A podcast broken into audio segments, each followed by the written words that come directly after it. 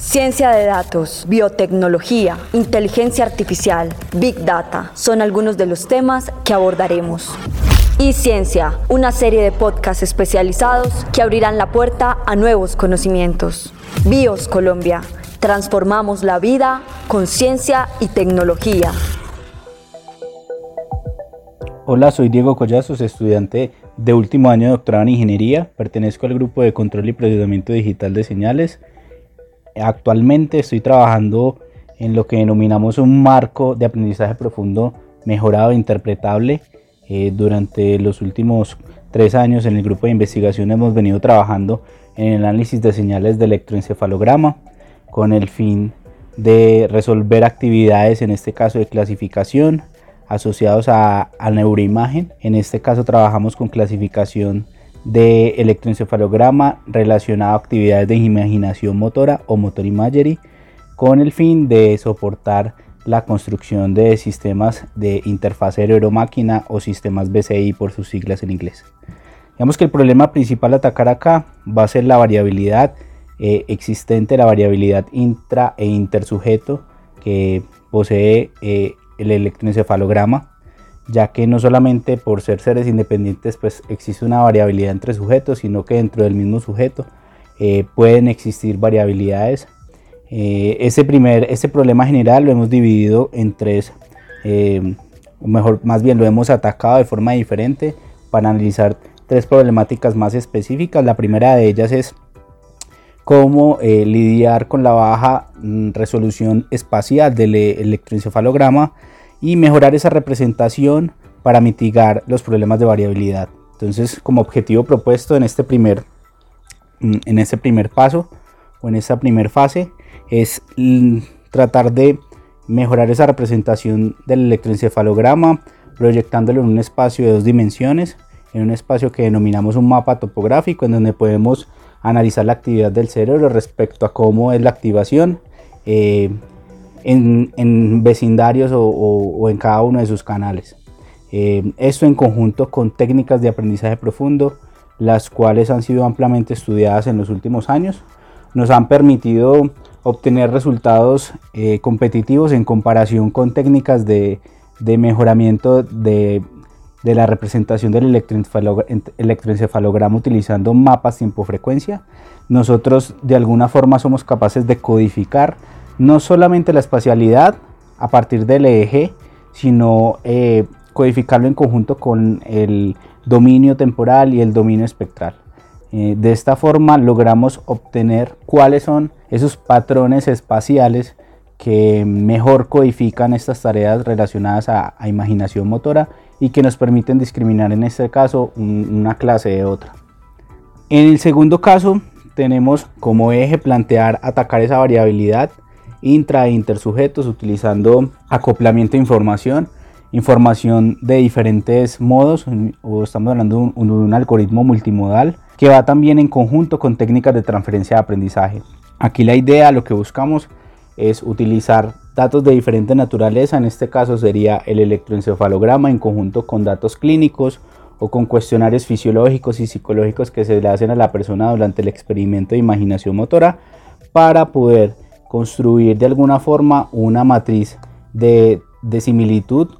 eh, entre sujetos y poder asignar qué sujeto me puede ayudar a que a un sujeto fuente me pueda ayudar a un sujeto objetivo, a un sujeto target. Esa estrategia de transferencia de aprendizaje eh, lo hacemos mediante un marco de, métodos eh, llamados, pues un marco llamado métodos de análisis kernel.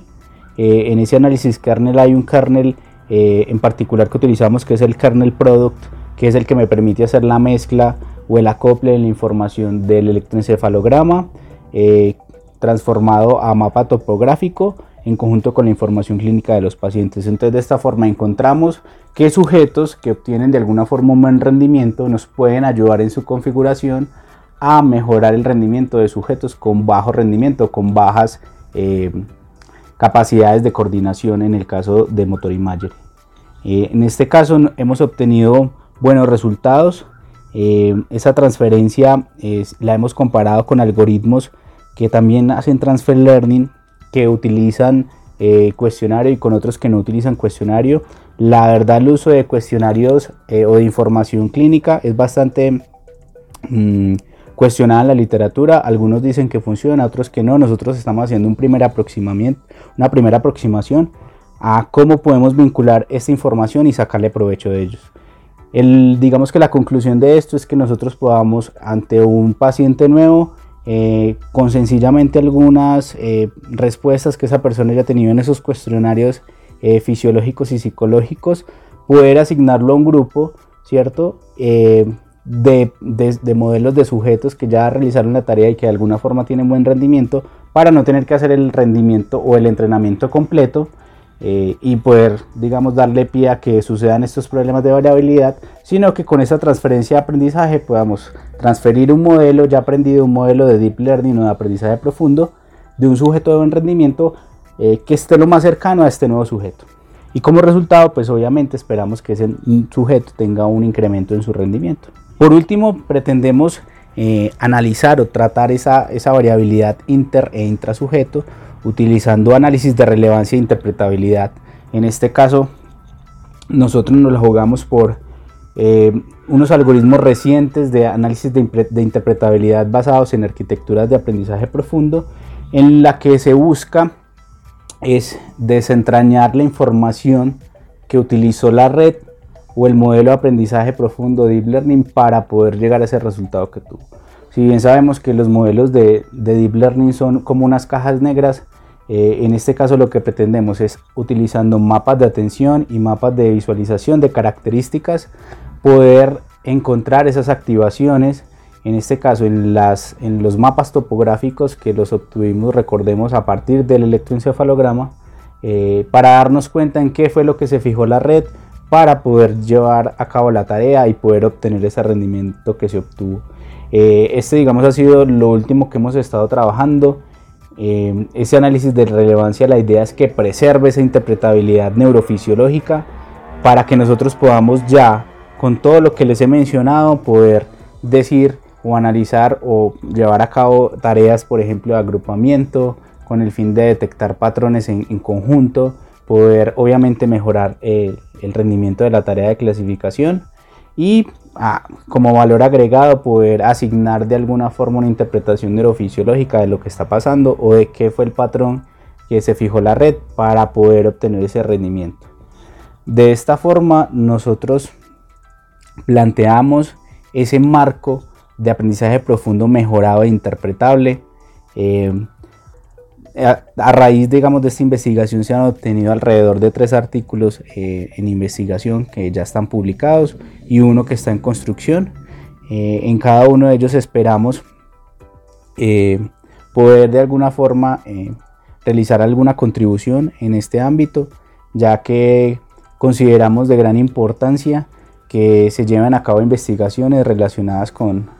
con, en primer lugar, lidiar con ese problema de la variabilidad inter e intrasujetos, eh, bajar un poquito la carga de los costos computacionales eh, a la hora de trabajar estrategias de transferencia de aprendizaje y tener como valor agregado que se puedan desarrollar sistemas de diagnóstico asistido en donde nuestro modelo sea capaz de brindar un insumo a los especialistas por medio de esa interpretabilidad neurofisiológica que se obtiene a través de un análisis de relevancia que podemos eh, extraer, digamos, del modelo aprendido. Eh, espero que esta breve charla les haya causado interés y que se animen por eh, estudiar o, o, analizar o leer un poco acerca de todas estas aplicaciones de neurociencia en la cual nos encontramos trabajando. Muchas gracias por, por su tiempo y por escucharnos. Chao. Ciencia de datos, biotecnología, inteligencia artificial, big data son algunos de los temas que abordaremos. Y Ciencia, una serie de podcasts especializados que abrirán la puerta a nuevos conocimientos. BIOS Colombia, transformamos la vida con ciencia y tecnología.